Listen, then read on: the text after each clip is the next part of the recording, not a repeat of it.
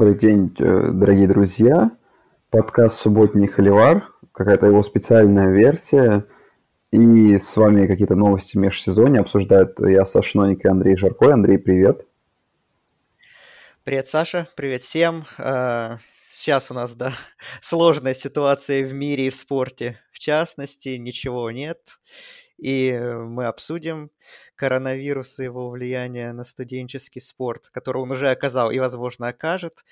Ну, пока что, да, мы тут, я не знаю, как ты, я тут, в принципе, уже так достаточно хорошо самоизолировался, хотя у нас, конечно, в Новосибирске не так, как в Москве и в Питере, особо там паники нет, но люди, видимо, понимают, что они живут в Новосибирске, самое страшное в их жизни уже произошло, поэтому коронавируса никто не боится. Как там у вас в цивилизации?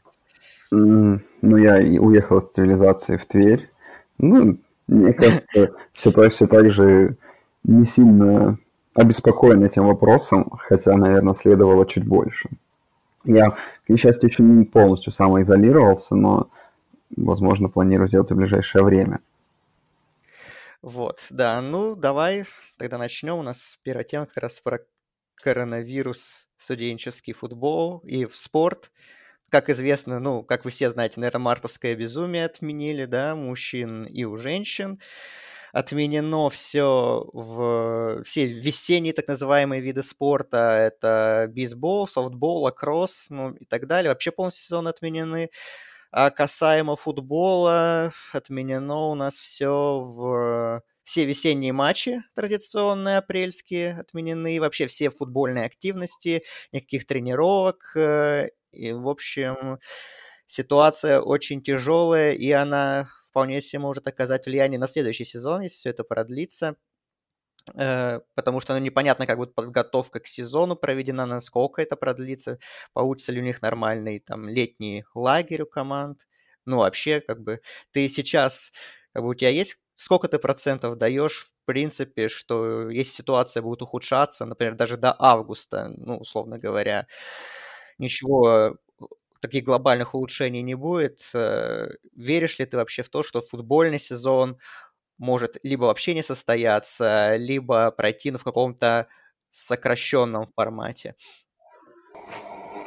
Ну, это сложный вопрос. Понятное дело, он зависит от прогнозов. Но в целом я для себя по любому вообще вопросу, условно говоря, там, по вопросу, когда там в следующий раз полечу за границу путешествовать, или когда там какой-то другой вид спорта, но все же отменилось, когда какой-то другой вид спорта вернется на, на экраны. Я для себя поставил такой очень плохой дедлайн, наверное, для многих. Я думаю, что в целом ситуация в мире с заболевшими там и с тем, как это происходит, она не улучшится до конца лета. Я почти на 100% в этом уверен. И, ну, в принципе, все врачи говорят, да, там, и в том числе, и, что если там будут лечить и искать какие-то способы вакцины и прочее, что это все равно не, не стоит ждать, что это будет в ближайшие месяцы, а следовательно, как бы, ну, больные будут, ну, больных все будет больше и больше, а, проблем, как бы, проблем решаться не будет, и я не думаю, что как-то сильно лучше станет до августа, поэтому, увы, я думаю, что ну, футбол со зрителями точно не пройдет. Это я прям вот, ну, кажется, мне сейчас такое вот грустное мнение, но, скорее всего, так и будет. Вопрос другой в том, что в самой США, то есть про США мне я вообще не, не совсем э, знаю, как там с этой обстановкой, но в целом, если это им удастся взять под контроль, я думаю, что, ну, учитывая, что это огромные рынки и ну, что-то нужно делать. Я думаю, что вообще в целом американские лиги хоть в каком-то формате без зрителей вернутся на трибуны, ну, вернуться на поле игры. И, возможно, будет и студенческий спорт, э, и НФЛ будет. Но все это, скорее всего, будет в формате без зрителей. А вот тут уже вопрос другой, нужно ли, нужен ли нам этот формат без зрителей, эти игры, потому что, ну, когда вот объявили мартовское безумие, что пройдет без зрителей, это первые новости, да, отмена НБА, я, честно, думал, вот прикольно посмотреть хотя бы Э, первый раунд мартовского безумия без зрителей, хотя, честно говоря, надо было просто включить какой-нибудь конференционный турнир, за которым я не следил, чтобы вообще посмотреть, как это зрелище происходит. Ну, я уверен, что это зрелище, но не самое интересное, то есть в Вансее как бы все, все держится вокруг зрителей, а, ну, верить в то, что спустя сколько получается, к августу на статичные стадионы будут пускать толпы студентов смотреть американский спорт. Я в это не сильно верю. Ну а если давай возьмем какой-нибудь хороший расклад, при котором, условно говоря, э, где-нибудь, сейчас что, март, ну, допустим, даже к июню, к июню или к июлю станет лучше, как бы все там, все начнет идти на спад, возьмут какую-то ситуацию под контроль, то в любом случае, я думаю, что если подготовка к сезону начнется не как обычно, там она начинается в апреле, в мае, то есть, говоря, если подготовка на сезон начнется позже, то я думаю, что у нас может ждать и сокращенный сезон в NCAA. Просто э, я думаю, что в любой лиге, если даже мы сейчас не будем брать NCAA, в любой абсолютно лиге Э, лиги спорта в Америке, я думаю, они очень заинтересованы в тем, чтобы как бы в том, чтобы хоть в каком-то формате проводить соревнования, то есть в сокращенном, но хотя бы их проводить. я думаю, что, ну, если хоть что-то улучшится, то, и думаю, соревнования будут. Но, в, то есть для, для меня как бы формата в том, что студенческий спорт пойдет вот в полном формате со зрителями, практически такой вариант для меня практически не существует – и я думаю, что вот варианта два. Либо это пустые трибуны, хотя бы это на первой половине сезона, либо это вот, э, если все будет хорошо, то хотя бы в таком случае сезон будет отодвинут. Конечно, вариант играть со зрителями там в усеченном формате намного лучше, но как это будет, я не знаю. Только, только внутренние, наверное, только внутриконференционные игры, а потом плей-офф.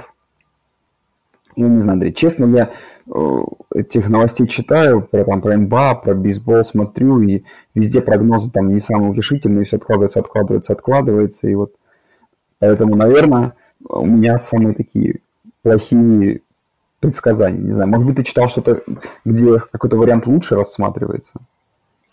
Да, особо нет, как раз наоборот, по части на североамериканских лиг все достаточно пессимистично. Но той же NBA и NHL, да, ждут, э, ну, ждут улучшения ситуации. В принципе, они, они не хотят особо играть без зрителей. Они, конечно, рассматривают такие варианты, заканчивать сезон в таком формате. Но они все-таки хотят дождаться, не готовы ждать чуть ли не до середины июня и потом уже, ну, продолжать там, я не знаю, или регулярку заканчивать, или сразу плей-офф проводить уже там в июле, то и в августе, как бы. Э, но, опять же, все будет зависеть от ситуации, как они будут выходить, потому что, ну, э, в NBA, в NHL там немножко другая история, там там будут огромные финансовые потери, и это все будет влиять на потолки зарплат и прочее, что как бы игрокам не особо выгодно, если сезон, например, полностью закроют и не будет сыгран. То есть им даже, наверное, выгоднее хоть в каком-то формате проводить матчи уже, если ну, уже все, там в июне ситуация не улучшается, хотя бы без зрителей на каких-то маленьких площадках, как они говорят, чтобы, ну, хотя бы по телевизору это смотрели, хотя бы ТВ-права как-то отбить. У студентов по части ТВ-прав, наверное, то же самое, там очень много держится в этом рынке именно на телевидении, ну и без зрителей, конечно, пережить можно, но некоторые программы тоже и существуют за счет заполненных. Это один из факторов важнейших дохода, продажи билетов, пусть они какие-то там супер дорогие, но тоже очень важно, там 100-тысячные стадионы, да и даже у маленьких программ, там где стадионы на 30 тысяч, это все тоже очень важно, и как это без зрителей. Ну, в общем, я не знаю, прогнозы, хочется верить в оптим, оптимистично, что будет все. Но вот, например, тот матч, который на нулевой неделе запро- запланирован в Ирландии, э, Нотр-Дам флот, я ну, практически на 100% уверен, что его в Ирландии не будет. И я думаю, что как-нибудь ну, найдут место проведения где-то в США, если, опять же, ситуация улучшится. Ну, конечно, грустно, что так, но такова реальность, и нам мы ничего не можем с этим сделать. Нам остается лишь ждать и верить, что ну, в конце августа, начале сентября футбол вернется. И в, в какой бы, в каких бы, в какой бы форме не были команды из-за такой скомканной подготовки, ну, хоть что-то мы будем смотреть.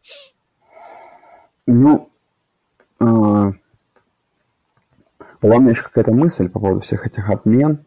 А, мысль еще такая, что да, ты правильно сказал про контракты, очень мудрая такая мысль, да, все-таки, ну, А если сейчас мы представим ситуацию э, с э, тем, что ну, футболистам нужно играть, ну тут все-таки ситуация простая. Тут, скорее всего, если будет хоть какая-то там возможность не играть, то я думаю, что это всюду будут лететь мысли о том, что вот, там, условно если НФЛ будет планировать играть там без зрителей, а, то, скорее всего, будет посыл такой, что футболисты там играют за деньги. Я думаю, что очень много будет разговоров о том, что студенты это не профессиональные спортсмены, они не получают денег, типа отстаньте от них, и почему они должны играть, типа, и ну, подвергать себе опасности, поэтому, конечно, да, я боюсь, что никаких вот э, улучшений не сильно предвидится.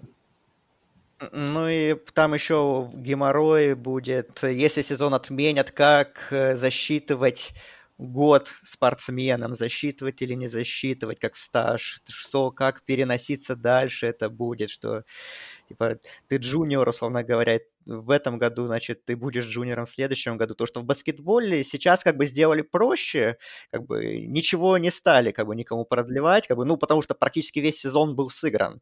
А, там, мартовское безумие только осталось. Ну, турниры в конференции, поэтому те, условно говоря, синьоры, как бы они все, они свое обучение закончили, им не продлили. А вот как вот обстоят дела вот не только в футболе, но и в тех видах спорта, которые вот сейчас отменили с доступностью игроков с их стажем, это тоже очень такой тонкий момент, который будет так не просто разрулить.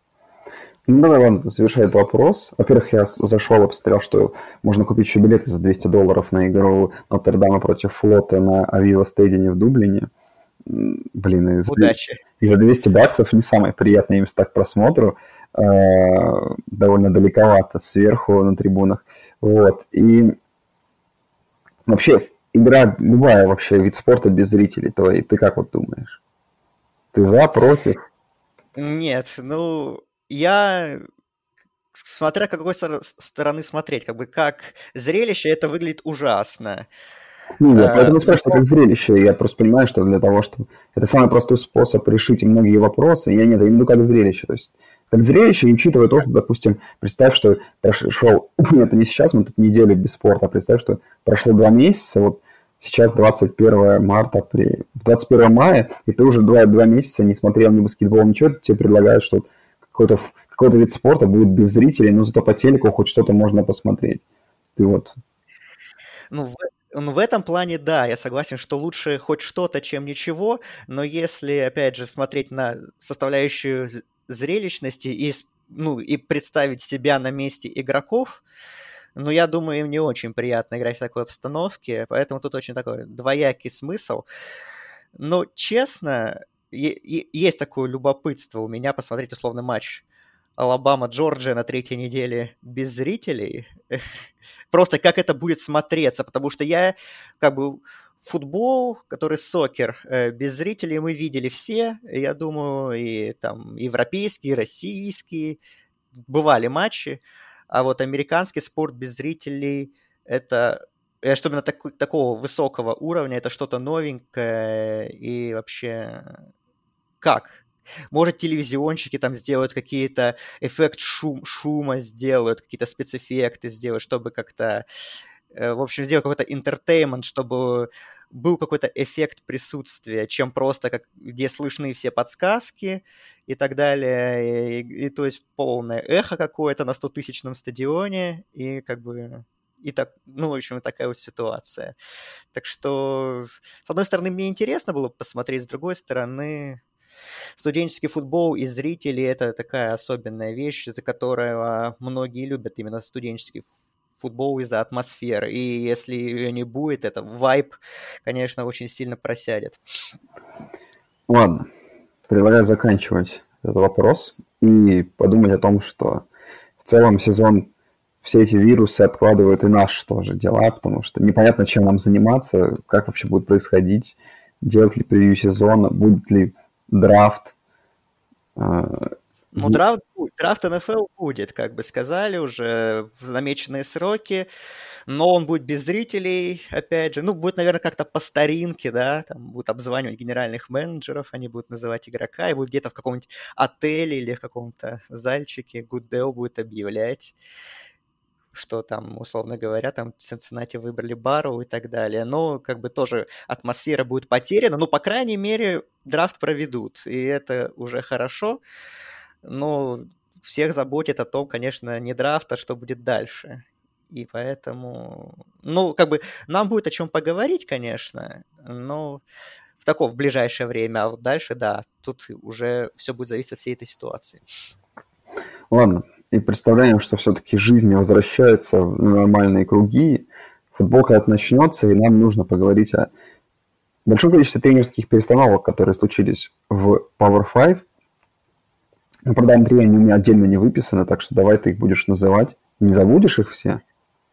Ну, их 12 было в Power 5. Мы какие-то уже частично обсуждали в разных наших подкастах, там, во время боулов, и я думаю, что сейчас нужно их как-то все совместить, потому что еще были январские перестановки, даже февральские, да, и да.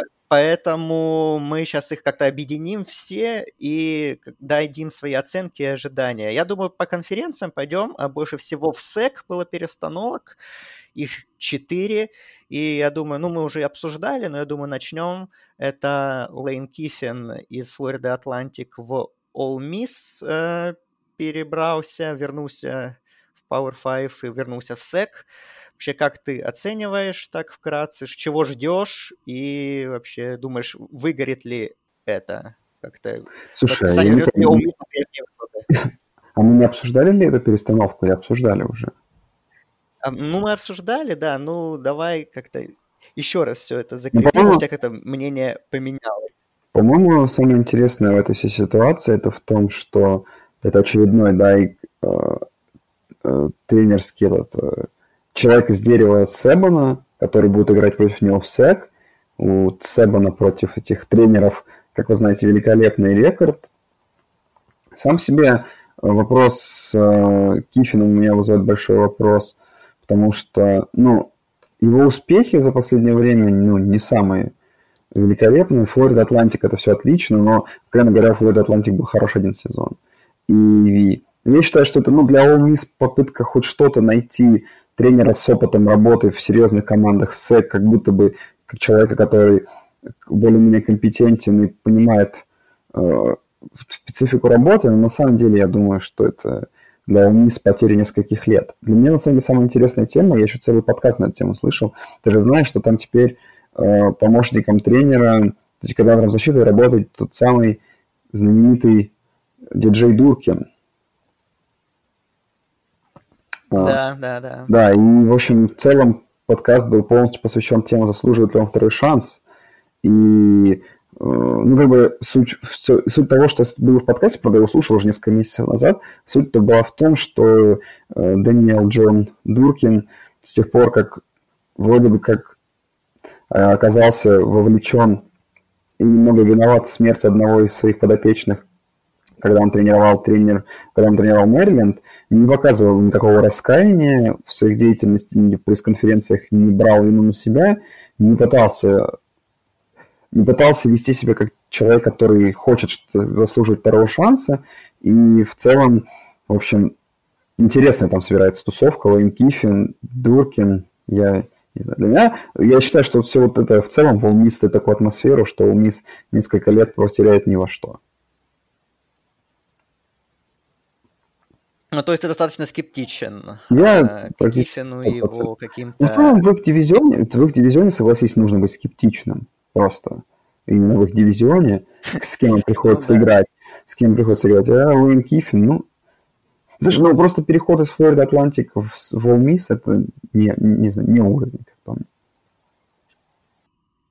А, ну, я, я не скажу, что я в супер восторге. С одной стороны, Лейн Киффин это фигура, хотя он еще достаточно молодой тренер по возрасту, да, но, с другой стороны, он уже столько всего прошел в своей карьере. У него уже были две попытки сделать что-то в больших программах, как главный тренер в Теннесси и в USC, и оба раза это было плохо, поэтому есть определенный скептицизм на, по поводу того, сможет ли он работать и приносить успехи такие, как были у него во Флориде Атлантик, в, на более высоком уровне, но с другой стороны, опять же, это лучше, чем, наверное, было последние годы. Опять же, хайп какой-то будет. Возможно, по рекрутингу Кифин что-то улучшит в Ole И привлекать будет каких-то талантливых школьников, да, но, опять же, конечно, да, тут ему будет, ну, не то чтобы с нуля, конечно, ну, так будет достаточно долгое строительство программы, чтобы, ну, бороться там с Алабамой, с LSU, с, ну и с другими понятными монстрами этого дивизиона. Э, в том же дивизионе, в западном СЭК и в штате Миссисипи тоже мы это обсуждали вкратце. Майк Лич перешел из Вашингтон Стейт в Миссисипи Стейт. И вот здесь как-то мне эта э, перестановка нравится больше в плане того, что Кифин, ты все равно какой-то человек-загадка, ты не знаешь, от чего от него ждать. А Лич как-то уже уже понятно, что от него ждешь, э, в принципе, что команда будет играть в супер атакующий футбол, что атака будет э, какой-то супер заводной, опять его супер рейт нападения. В принципе, ты ждешь там опять огненных пресс-конференций. Э, и поэтому как-то мне эта перестановка нравится больше, чем приход Кифина, потому что как бы Миссисипи Стейт берут того человека, ну, которым уже понятно, какие функции они делегировали, и понятно, чего от него ждать. Как получится по части результатов, э, непонятно пока, но есть, по крайней мере, наверное, какой-то план развития, что, возможно, Лич построит какое-то супер нападение, и оно сможет конкурировать, и благодаря нему Миссисипи Стейт сможет конкурировать, ну, с топами этого дивизиона. Ну, я останусь немного скептицизма добавлю у нас. Это моя роль, значит, будет. То есть, да, за 8 Скептика. лет... За 7 лет, за 8 лет Вашингтон Стейт, вы сами помните, был лишь один сезон прошлогодний, не прошлый, а позапрошлогодний, с 11 победами. Половина сезонов они были минусовые, то есть больше поражений, чем побед. Команда лишь один раз закончила сезон в посеве. То есть именно, может быть, Майк Клич, его нападение не самое плохое, но команда не давала результатов. Вот. И это, наверное, тот самый скептицизм, который, скептицизм, который я и добавлю. Но, наверное, все-таки я согласен с Андреем, что в теории, я думаю, что, как, допустим, когда сезон начнется, в общем, в следующем году, в следующем игральном году, э, скорее всего, Миссисипи Стейт будет выше, чем Ole Miss. Вот. Угу. Ну да, там еще потом пришел, э, плюс еще в Миссисипи Стейт пришел один очень известный квотербек, про которого мы чуть попозже поговорим немножко. А, ну, с одной стороны, я согласен, что результаты были не супер Вашингтон Стейт, с другой стороны, опять же, там уровень э, э, рекрутов и состава был не самый высокий, а тут он, наверное, будет более сильный и должен быть более сильный, возможно, с более качественными исполнителями у Лича будет не только супер нападение, но и, и результаты. Э, Теперь давай в Восточный дивизион СЭК, там тоже две перестановки. Ну, про одну мы тоже говорили. Это Илай Дринковиц перешел из Appalachian State в Миссури. И это для меня одно из таких спорных э, назначений, потому что, ну, в Appalachian Стейт показали крутые результаты, с одной стороны, в прошлом сезоне. Скептицизм моя, моего, ты должен хвалить. Да, да. Хорошо, я постараюсь. Молодой тренер, э, достаточно интересный, который не уронил знамя Appalachian State, которое не уронил то легаси, которое оставил Скотт Саттерфилд перед уходом э, в Луивиль.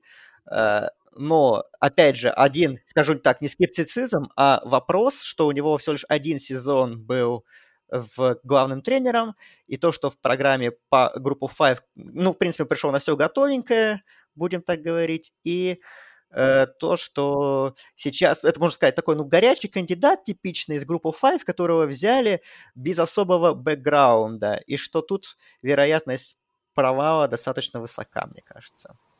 Вот. Ну, ты, в принципе, все рассказал. Человек провел сезон 12-1 в Appalachian State и до этого не имея никакой никакой истории, истории э, как главный тренер, сразу переходит в Миссури. Ну, Миссури в последнее время совсем плохо. Видимо, это попытка какие-то такое принять, принять совсем нестандартное решение, что-то встряхнуть. Ну, посмотрим. Ну, как минимум, за этого персонажа больше всего я болею из тех, кого мы сейчас назвали. Вот, да. Ну, еще в СЭК это у нас э, Сэм Питман, бывший тренер Offensive Line Джорджии, перешел в Арканзас. Ну, тут, наверное, что можно сказать вкратце. Видно, что у Арканзаса ну, финансовая ситуация, наверное, по сравнению с другими командами СЭК не самая хорошая, поэтому они берут опытного тренера, но без э, такого опыта именно главным, именно главным тренером. Ну, не знаю, в Арканзасе такие руины, что ну, удачи ему стоит пожелать, наверное, просто построить со временем что-то хорошее. Ну, будет тяжело, наверное. Ну, самое интересное про него это то, что он с 86 -го года практически всегда является тренером, э, ну, offense, э, ну, тренером э, линии нападения, тренером нападения, offensive координатором и, точнее, даже тренером O-line, да, или там athletic head coach ем и не имеет тоже истории никакой э, как главный тренер. Интересное решение, тоже такой своеобразный all-in, насколько, знаешь, такой маленький all от Арканзаса из того, насколько у них есть возможность, видимо, и денежная, и прочее. Но посмотрим. Не знаю. Я вообще очень хочу, чтобы наконец-то Арканзас превратился из руин во что-то более приличное. Так, а, я сказал, что Арканзас играет в восточном дивизионе, он играет в западном дивизионе. Да, так что он, играет, да. он, добавля, он, он добавляется к, в компанию к Личу, к Кифину и другим легендам. А, ну, посмотрим. Удачи ему. А, предлагаю из СЭК перебраться в Пак-12. Сейчас будет... Ну, у меня лично много поводов окунуть эту конференцию. Мы дальше это будем делать, я думаю, у нас в плане есть. У нас а, тема перес... есть. Да, у нас это, мы можем, так сказать, разогреться немножко. А, три перестановки были в Pac-12. Самая первая еще была до Нового года. Это то, что Джимми Лейк, дефенсив координатор Вашингтона, поднялся до роли главного тренера, то, что Крис Петерсон закончил карьеру. Мы тоже это обсуждали. И ну, тут, наверное, просто, что... Это, наверное, курс... это скучно. Это скучно. Курс, наверное, будет продолжаться заданный. Посмотрим. А, раз уж мы уже упоминали Вашингтон Стейт в контексте Лича, надо сказать, что его заменил Ник Ролович, это тренер Гавайев, который вывел Гавайи в финал конференции, у которого было тоже супер яркое заводное нападение. И вот это э, назначение мне нравится в плане того, что Вашингтон Стейт будет продолжать, наверное, свое это identity суператакующего футбола. И Роллович это, наверное, очень правильный кандидат, потому что у Гавайев там была, по-моему, первая команда, где, вот сейчас, дай бог памяти, по-моему, 6 ресиверов наловило больше тысячи ярдов за сезон. И плюс у него сейчас, ну, и более хорошие ресурсы для привлечения качественных игроков, чем было в Гавайях. Так что я, честно говоря, думаю, что это может чем-то интересным закончиться для Вазу. Я тут немного завис и посмотрел, как в 1964 году Арканзас выиграл свое единственное чемпионство. Так вот. Ну, я думаю, ждать долго еще будет. Да, вот. возможно, 2000, 2064 года. Так, э, что у нас? Ролович э, из Гавайев в Вазу. Я настроен очень оптимистично. Что думаешь Это ты? ты, как человек, э, блин, это был уж практически не год назад, но ладно. Нет, ну довольно меньше это, было, когда мы с Андреем... Это, был, это, это было назначение э, Роловича в ВАЗу сразу же после финального матча, буквально через минуту. Нет, как я... выиграли, уже объявили. Я просто вспоминаю, как мы с Андреем, уходя с квартиры э, всем известного Брейва, немного глядели игру Гавайи Аризона на нулевой неделе, и я просто понимаю, что у тебя слишком как-то такой стокгольмский синдром Гавайев, я бы это назвал. Ты слишком хорошо после этого относишься. Ты знаешь, у тебя есть такое приятное воспоминание, о, пришел мой кот. Кот, э, что ты думаешь по поводу назначения Ника Роловича? Походу, недоволен. Так вот, э, ну хватит. Э, давно кота не было в подкасте, кстати. Даже он решил заглянуть да. в этот emergency подкаст. А, просто меня давно не было в Твери, я подумал. Очень... Так ладно, балаган устраивать. Так по поводу Ролловича. Слушай, ну, это тоже своеобразный all когда я увидел эту новость. Ну, не знаю, проблемы Пак-12 мы еще обсудим, но вот именно с Вашингтон Стейтом, ну, наверное, он хорошо впишется в нападения, которых играл раньше Вашингтон Стейт, и, наверное, в которые он хочет играть. И, ну, это только на пользу. Единственное, что все-таки, опять же, при всем уважении к Гавайям, никаких конференций Mountain West, даже тот прошлогодний успех Гавайев, это, ну, не показатель того, что это обязательно будет и в Пак-12 происходить. Да, твой кот очень, не знаю, чем-то недоволен, хотя, не знаю, Ролович, по-моему, он отличный кандидат. Вот. Ну и третье назначение, самое такое, самое последнее, это бедные Колорадо Баффалос, э, которые отпустили, ну, вынуждены, наверное, были отпустить Мэла Такера в Мичиган Стейт, про что мы сразу поговорим. Искали, искали, искали, искали все тренеров, перевирали кандидатов. Ник- никто к ним не хотел идти из НФЛ и из, э, из соответственно, студенческих э, ассистентов, скажем так, да, и поэтому все-таки они нашли своего тренера спустя, по-моему, две недели, что ли. Э, Карл Дарел, это тренер ресиверов Майами Долфинс, теперь новый главный тренер Колорадо. Дарел работал в колледж футболе последний раз в середине прошлого десятилетия с UCLA. В 2005 году даже был в... тренером года в Пак-12. Сейчас он возвращается спустя 10 с лишним лет в студенческий футбол после ну, работы в НФЛ там на различных ассистентских э, должностях. Но я не знаю, тут чего ждать, тут просто нужно посочувствовать, наверное, Колорадо, что, ну, мне казалось такой ситуации, что, ну, тренера увели, прямо скажем, причем в такой момент, когда уже, по сути, все горячие кандидаты были тоже разобраны, им пришлось удовольствоваться тем, кто согласился. Ой, хороший вопрос ты задаешь, Андрей. Я тут ради интереса решил посмотреть, кого же он тренировал. В прошлом году Исаак Форд, Джеким Грант, Мак Холлинс, Ален Хернс, Гэри Дженнинс, Энди Джонс, э, Девонте Паркер. Ну, да. Слушай, ну, когда да.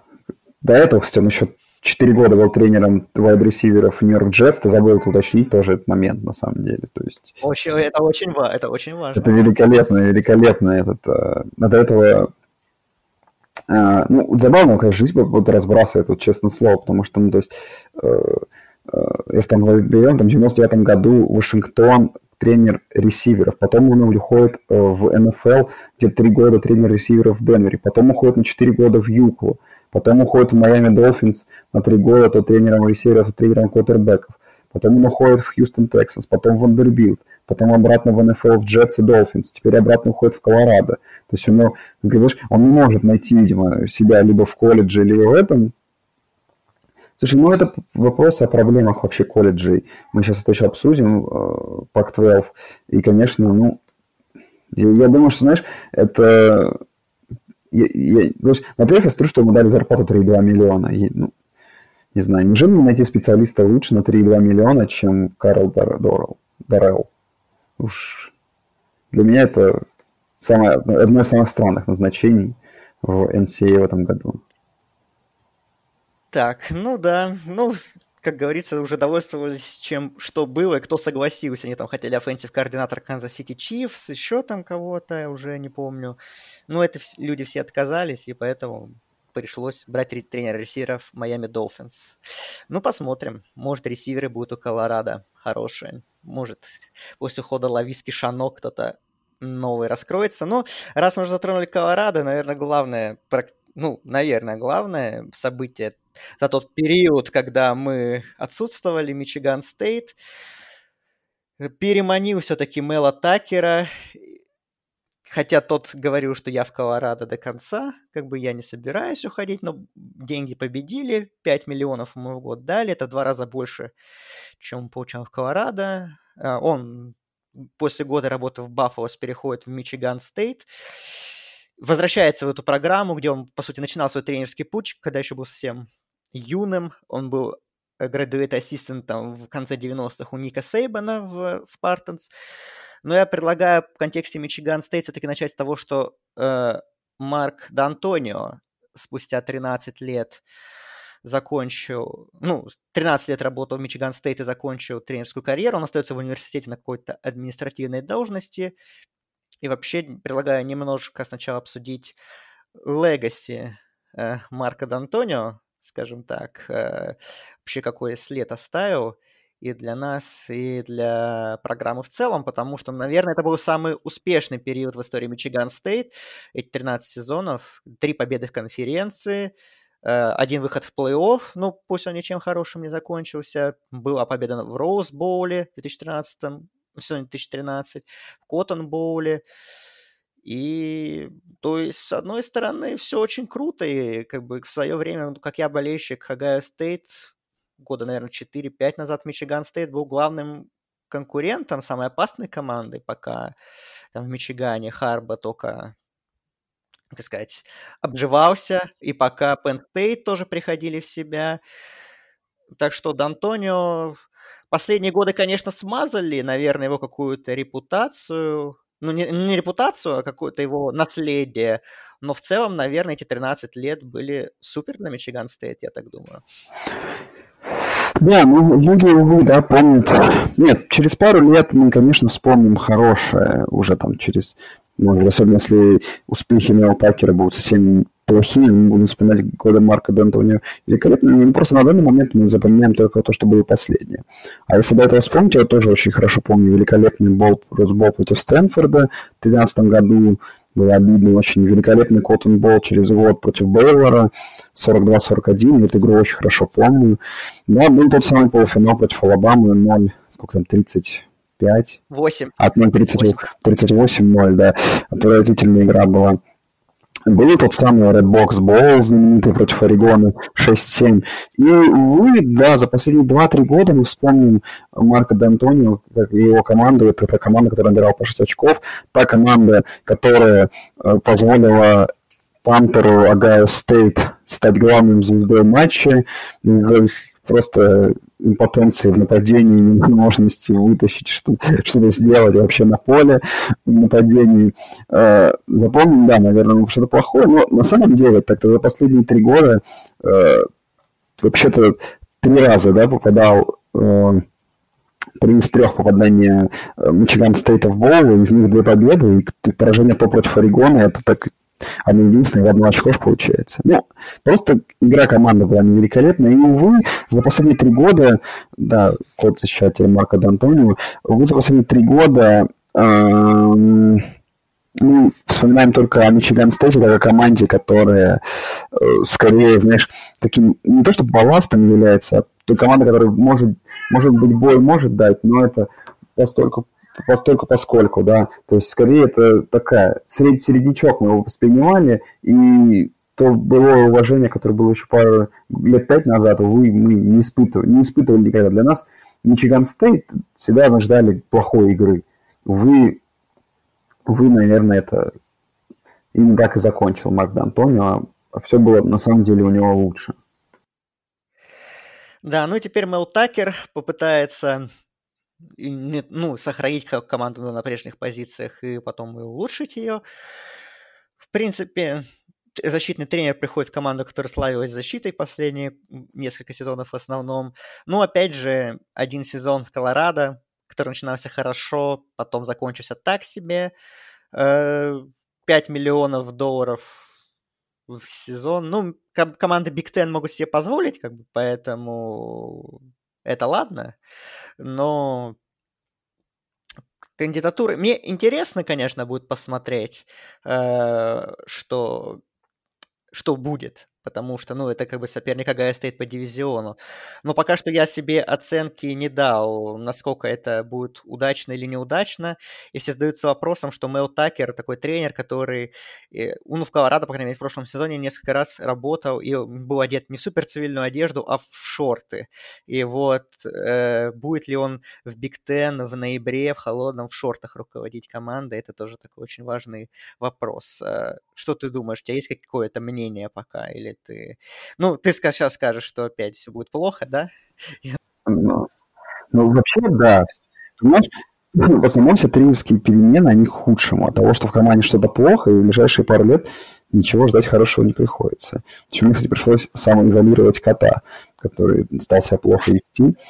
Вот. Э, слушай, ну, история неплохая, то есть, ну, и в Чикаго Берс он поработал в их неплохие годы, и в Алабаме, и тренер дебеков, и в Джорджии потом три года. Ну, я просто как бы, очень скептичен. Вот, то есть ты даешь 5,5 миллионов человеку, который в прошлом году тренировал разве что Колорадо.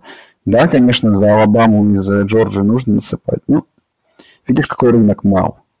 Рынок очень сильно не так велик на тренеров, талантов немного, но как по мне, условно, если бы они дали бы тренеру э, какому-нибудь тренеру, который выдал в сезоне Appalachian State 12-1, это логично выглядит даже, чем вот такое решение.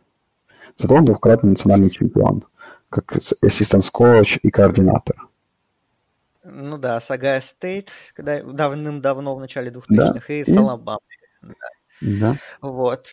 Ну, посмотрим, он знает рынок, опять же, возможно, будет привлекать топовых каких-то защитников, так что программа сильная, богатая, так что вполне возможно все получится. Ну и тоже обсуждали, Грег Шиано возвращается в Ратгерс, у Ратгерс новая надежда, тем более победа в туалетном кубке, все будет замечательно, уже очень скоро.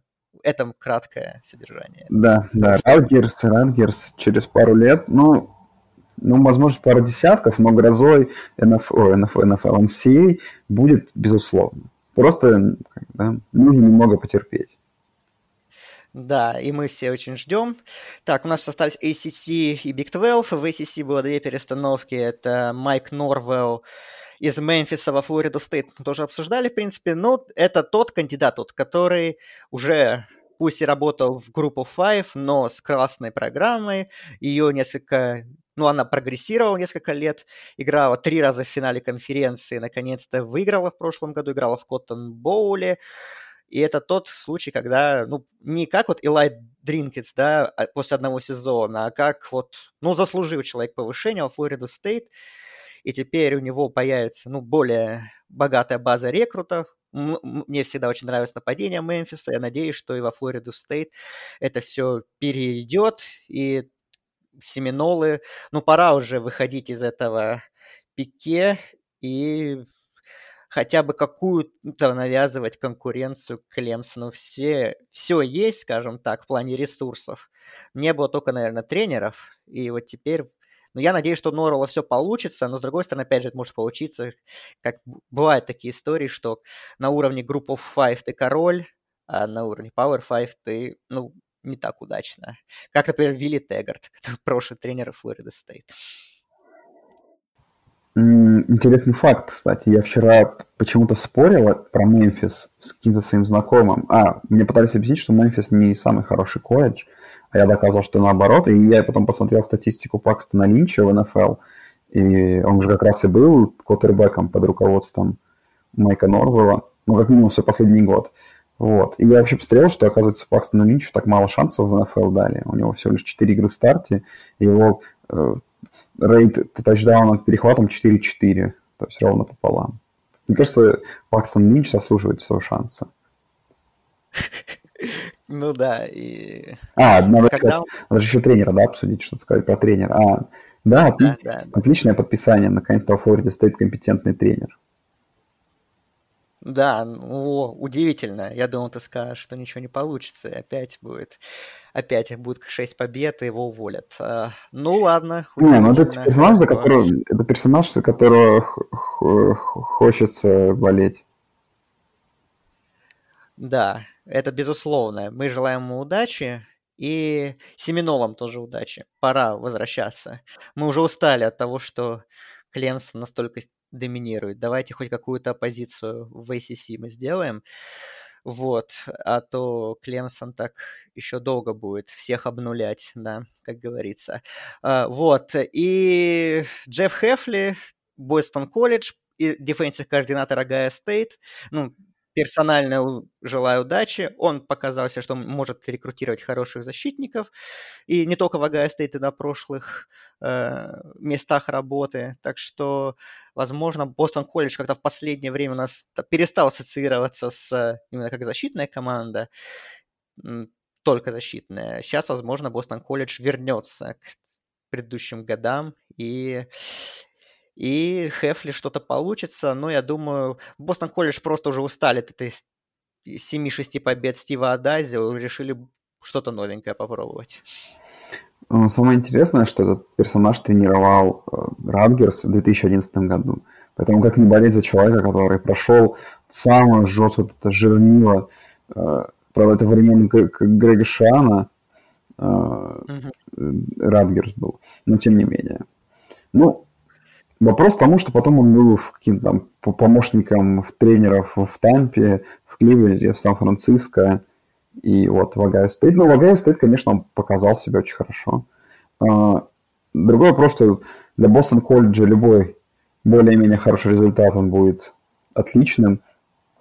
Поэтому э, думаю, Бостон колледж, знаешь, останется верен своим вот этим крутой игрой в защите и чуть менее крутой игрой в нападении.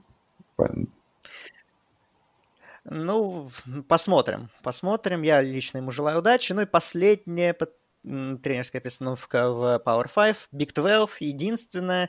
И, наверное, самая любопытная, ну, наряду, наверное, с Норвеллом, потому что Дэйв Аранда, наверное, один из, если не самый топовый дефенсив координатор последних лет 5-7, еще работая в Висконсине, последние годы в ЛСЮ. Наконец-то дошел до работы главным тренером, будучи одним из самых высокоплачиваемых ассистентов в студенческом футболе. Он перешел в Бейлор, который оставил Мэтт Рул. И для Ранды это будет тренерский дебют. И это очень интересно. Посмотрим, сможет ли он быть главным тренером таким же крутым, как и координатором. Наследие, в принципе, оставил бы э, Мэтт ему хорошее для работы. Там интересный тренерский штаб подбирается в Бейлоре. И любопытно, что Мэтт такой, в принципе, тренер, который более ну, можно сказать, на защиту, да, ориентирован. Бейлор был такой нетипичной командой для Big 12 вот в последние пару лет ну, в то время, когда Ру руководил, и сейчас, ну, Бейвор так, похоже, собирается и придерживаться этого курса, раз назначает еще одного защитно ориентированного главного тренера. Что ты думаешь?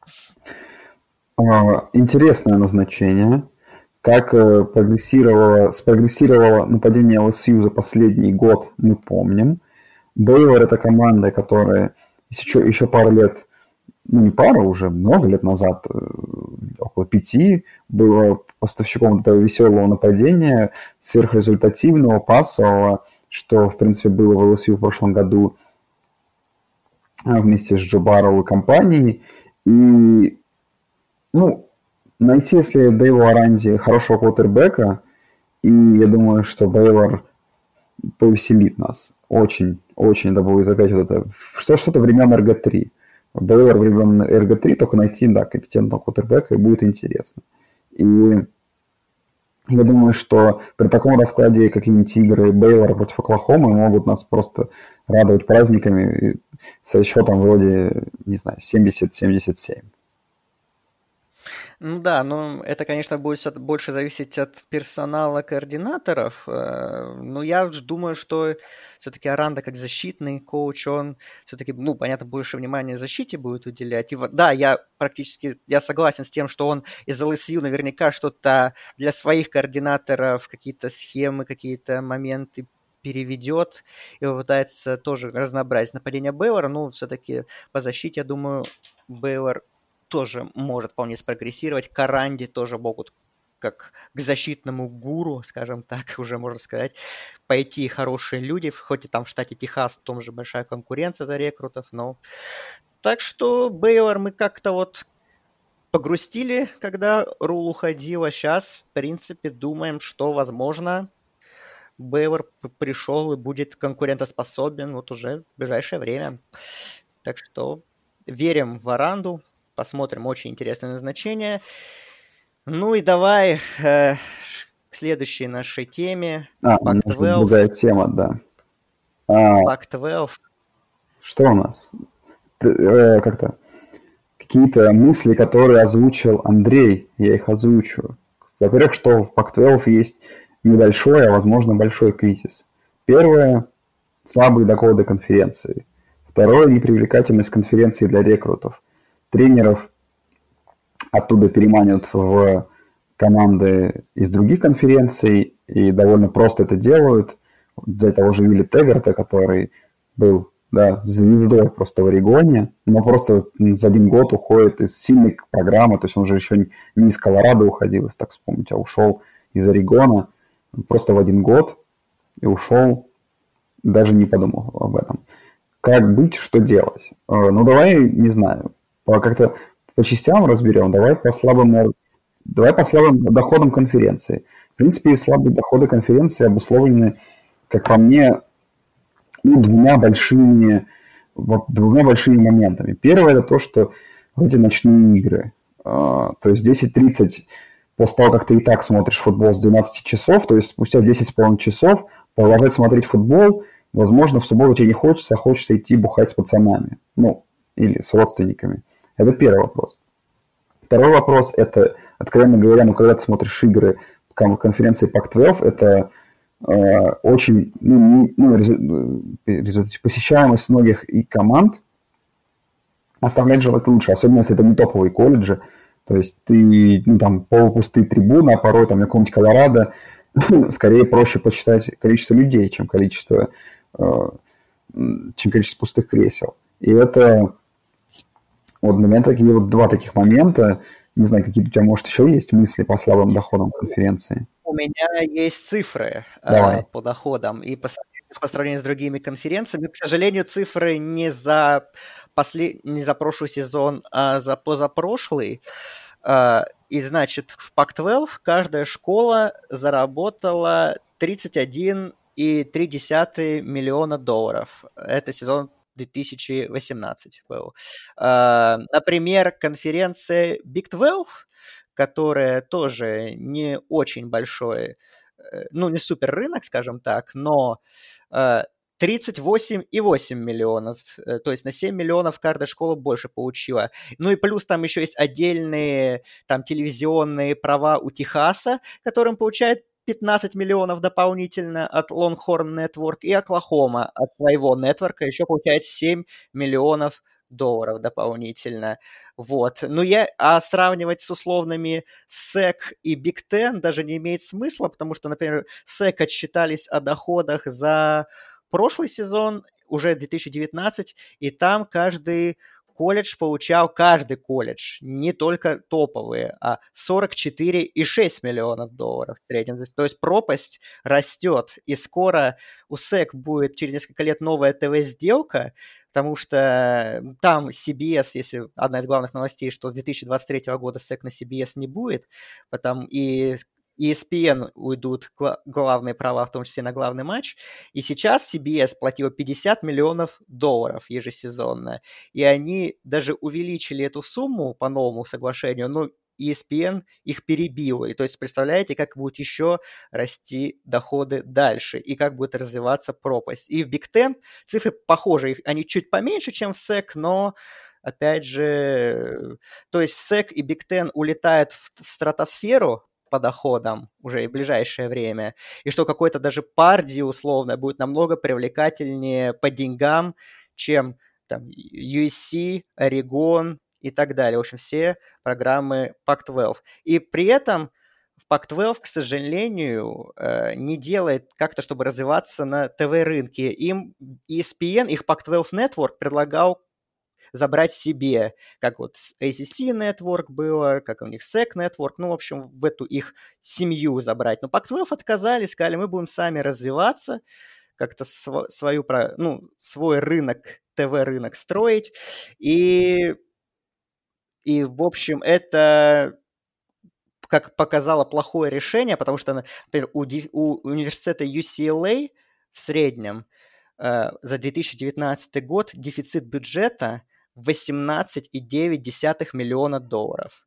18... Это UCLA из Лос-Анджелеса, а не какое-то, какая-то слабая программа. Ну и добивание Pac-12, скажем так, такое, это интервью э, атлетик-директора USC Майка Бона на вопрос, там задавали ему вопрос, э, рассматриваете ли вы, ну, гипотетически э, переход э, в другую конференцию или быть независимыми, Э, скажем так. И он сказал такую очень пространную фразу «everything's on the table», то есть как бы намек такой, что э, потом он расшифровал, что как бы у нас предложений нет, мы как бы не говорим, что мы уйдем, но как бы все возможно. И то есть э, такая ситуация, когда уже большие игроки недовольны, а USC это все-таки, наверное, самая именитая программа конференции. И представляешь, если, ну, USC, по сути, реально выгоднее уйти из Pac-12 и перейти, ну, реально на независимую какую-то, ну, стать независимой, как, например, Нотр-Дам, и просто самому продавать ТВ-контракты за большие деньги, условно говоря, и просто жить себе спокойно. Вот, чем зависеть от каких-то распределений доходов всей конференции, а доходы эти супер низкие. Вот, что ты думаешь? Ну, давай по Pac-12 Network мы обсудим с тобой момент. С Pac-12 Network интересная ситуация, потому что ее стримят на Ютубе, помнишь? Мы смотрели все да, игры Pac-12 да. на Ютубе. То есть кому тогда вы продаете эти права? Да, почему? Ну, как бы понятно, за что. Не пойти под ESPN – это огромная ошибка. Ну, просто потому что это бессмысленно. По другим моментам, по, по тратам, возможно, я могу Андрей тоже объяснить это. Условно говоря, сколько там колледжей из Калифорнии? Ну, довольно много. Четыре, 4, 4, 5, 5, получается, колледжей, 5 колледжей или 4 колледжа из Калифорнии, да, в Пак-12. То есть там, ну, как бы жизнь Калифорнии дорогая, то есть траты у команд дороже просто на все, что нужно для студентов. Так что какие-то эти минусы, они понятны. А, а, единственное, что для меня непонятно, что Пак-12 себя позиционирует как конференция чемпионов, что в принципе и правда, но если мы уберем просто, это мы, мы же про американский футбол в основном, а мы если уберем обратно мысль про э, вспомним о том, что вообще конференция, в которой там есть сокер женский и прочее, что они очень мало, гимнастика и прочее, они очень слабо, как по мне, пиарят тут именно все свои остальные лиги. То есть Пак-12 нужно как раз играть на том, что они именно э, больше не, не, ну, и про футбол в том числе, но не только про футбол. Да. Вот так вот. Такая вот мысль. Даже, ну, она как-то расплывчатая, потому что причины кризиса, они все-таки, ну, в основном из того, что из поздних играх, я думаю, это один из самых первых уходит из того, что просто никто не смотрит, да, то, о чем все говорят, что никто, никто не смотрит Pac-12, это фраза, которая уже у всех на языках, и, это, а, и она, мне кажется, знаешь, как, как все, все за собой тащит, все остальное. То есть первое, то, что... Ну, что они попытались это сделать, да, они поставили игры, на, сделали кучу дневных игр и прочее, они стараются перехватывать аудиторию, но игрой Колорадо против э, Орегон Стейта в 3 часа дня, когда в 3 часа дня играет, э, 3.30 играет SEC on CBS, то, конечно, вряд ли кто пойдет на YouTube смотреть то, вот этот SEC. То есть надо, ой, SEC, Pac-12. То есть тебе нужен как-то стараться перебивать эти рынки, что ли. Ну. А, вот, и, и вопрос заключается в том, что э, да, Пак-12 понимаешь, даже финал конференции этот злосчастный футбольный, они его выносят на пятницу, его смотрят, конечно, но даже проблема в том, что даже стадион не полностью заполняется. Они уже отказались от но они вынесли на пятницу по понятным причинам, чтобы не конкурировать там с X, Big Ten, по, время, по временным слотам и так далее, чтобы у них вот был Pac-12, что вот наш матч в пятницу, он один, все смотрят. Смотрят, окей, но даже трибуны заполнить не могут. Сан-Франциско, хотя играет там Орегон, там, я не знаю, даже на Стэнфорд USC, как казалось бы, команды из соседнего, ну, из того же штата, вот там два года назад был на этом Левайс стадиуме, да, э, и трибуны не заполнены. Это очень... Это, это очень странно. Вот. И вопрос, наверное, по ТВ, и понятно, что поздние игры, да, это влияет. И они, Pac-12 задумываются, ну, как бы рассматривают предложение о том, чтобы э, на 9 утра, то есть первую волну, топовые матчи. Потому что хоть, чтобы хоть как-то это смотрели, что, то, например, тот же Fox, у которого есть права на Pac-12, у них как бы с прошлого сезона этот главный матч идут в первую волну, и что они сделали очень правильно, что у них отличные рейтинги, вот. Э, понятно, противники, потому что 9 утра, во сколько, при... то есть игроки должны приезжать на стадион вообще в 6 примерно, игроки, э, соответственно, болельщиков тоже неудобно, там теогейт и весь вайп убивается, но это, наверное, единственный выход сложившейся ситуации, чтобы хоть как-то рос интерес к конференции по сравнению с другими, чтобы они как-то отвоевывали терри... э, аудиторию. Приходит, придется в 9 утра играть. Я бы поставил, поставил бы игры на 8 часов вечера. Это такая более... То есть пытаться с э, какими-то правильными играми по... правильной игрой по э, каналу ABC, с ним как-то пытаться что делать. Но в целом, как бы да, мы, видишь, в принципе, мы с тобой одинаково обсуждаем это. Мысль-то у нас одна и та же с тобой, о том, что как бы нужно просто ставить игру, игры в смотрибельное время и в удобное для большей части населения э, в Америке. Вот, ну и вот вопрос к тебе из того интервью атлетик-директора USC по поводу того, что он так намекнул, что готов рассмотреть уход из конференции. Если ситуация не поменяется в ближайшее время, она не поменяется, потому что ТВ-контракт длится до 2024 года. Веришь ли ты, что в ближайшее время USC, а может быть и другие топовые колледжи Pac-12, как, например, Орегон, будут форсить свой уход либо в другую конференцию, либо, ну, независимым становиться и самим контролировать свою судьбу и свои доходы. Слушай, ну, по этой мысли я давно вот знаешь, что думаю. Какая вот у меня была мысль? В том, что, ну, вот если мы берем сейчас такие супер топовые программы, ну, на данный момент это Вашингтон, USC, Юкла, там, ну, у которых рынки большие, Юкла, Стэнфорд, Орегон, ну, не знаю, еще какую-нибудь Аризону, допустим, возьмем. Ну, допустим, да, Юту, там, кого хочешь. Условно говоря, я просто понимаю в том, что им абсолютно невыгодно присутствие этого Колорадо, э, Колорадо, э, Колорадо, Орегон Стейта, вот таких вот программ, понимаешь, им как бы вот эти, две команды, как программы, они как будто считаются лишними. То есть для них это абсолютно ненужная дележка рынка.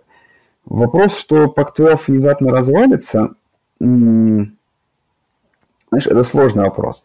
То есть в теории я думаю, что такое произойти в ближайшее время не может. Как минимум проще дождаться сделки, потому что колледжем, чем внезапно все... Э, потому что ну, такой слом, от которого они даже доходы, возможно, еще сильнее упадут в первые годы. То есть это слишком большой кризис для программы, такой выход внезапный, без какой-то либо, без какой-либо перспективы. А, но я думаю, знаешь, как вот, условно говоря, тут же люди, получается, зацепились за абсолютно дурацкую фразу в интервью, а тут, знаешь, это как ветер хайпа в Америке работает. Тут, тут знаешь, от фразы до дела, от, э, от игрока, которого мы не знали, до того, что Карсона Венца берут вторым пиком, проходит месяц, как бы. Поэтому, знаешь, тут одна неверная фраза, одна какая-нибудь обида, какая-нибудь неправильная данное интервью, и какой-нибудь UC э, скажет, что мы хотим выйти, какой-нибудь Орегон скажет, что мы тогда тоже, наверное, не против, а нахрена оно нам надо, и это все может посыпаться, как карточный домик. Но, возможно, они просто сейчас попытаются решить этот вопрос какими-то другими методами, вот из серии того, что стараться все-таки зрителей призывать на свои игры. Ну, как в Big 12 было, когда Техас A&M оттуда ушел в более богатую SEC, и другие команды. Так что, ну, Big 12 вышли из ситуации, у них и доходы больше, и плюс своим топовым программам Техасу и Оклахоме, чтобы они никуда не уходили, они позволили отдельно формировать свои ТВ-нетворки, из которых они получают огромные деньги. А у Pac-12 все завязано, все вместе, так сказать. И USC не может сказать, давайте мы вот отдельно будем свои матчи продавать, домашние, и будем зарабатывать сами, а потом и еще как-то участвовать в общем разделении доходов. Ну, в общем, сложная история. Ну и, в принципе, тут все типа, цепляется за другое. Доходы низкие, соответственно, колледжи не могут бороться за э, с ну, командами, там, SEC, Big Ten в первую очередь, за каких-то ну, топовых тренеров, за за топовых школьников, которые пойдут в более расхайпленные и богатые программы, что они там уже из Калифорнии практически все валят куда подальше, в Алабаму или на восточное побережье переезжают. Только вот Орегон как-то хоть держится, потому что там Nike отличные деньги дает дополнительно спонсорские, переманивать, получается, игроков. Но в, в остальном, в принципе, ситуация очень плачевная в плане привлечение школьников. Ну и как бы это все звенья одной цепи, и что вот двух тренеров переманили Лича и Мэла Тайкера в это межсезонье, не самые сильные, но более богатые ком- команды из э, друг, топовых конференций. И такое, ну, в принципе, мы, наверное, уже думаем, что кризис... Э, давай так, что, что должно произойти, чтобы кризис Pac-12 закончился, по твоему мнению, чтобы эта конференция была не какая-то там... Ну вот для меня это уже как бы Power 5, это понятно, это мы по старинке называем, но для меня Pac-12, честно говоря, сейчас ближе по уровню и по всему к American Athletic, нежели к чем, э, к топовым конференциям. Вот что должно произойти, чтобы Pac-12 там снова вернулся, вот как ты считаешь? Да слушай, я думаю, на самом деле рецепт прост. Нужно Думаю, что Поррит команда из Пак-12 попадала в плей-офф, возможно, поиграла бы в финале, а возможно бы и выиграла бы. Э, ну, допустим, хотя бы поиграла в финале. Все, и просто игры переставить. То есть, ну, зрительский интерес к Пак-12 вернуть, и если там еще будет какие-то интересные друг с другом э, игры команд друг с другом, интересные райвары, и если это еще как бы команда будет подходить к этим играм в очень крутом состоянии, там, анбитанными, все это крутить по ТВ. Ну, слушай, ну и еще, помню, 5-6 лет назад игра Стэнфорд против Орегона какая-нибудь за попадание там в нацфинал, возможно, была супер рейтинговая, супер праймовая, ее очень ждали и хайпили – и просто, ну, вернуть вот те времена, что вернуть как бы зрительский интерес и вернуть как бы сами команды в плей-офф. Я думаю, что тут пара поданий в плей-офф и все наладится. А там, глядишь, новая ТВ-сделка подъедет.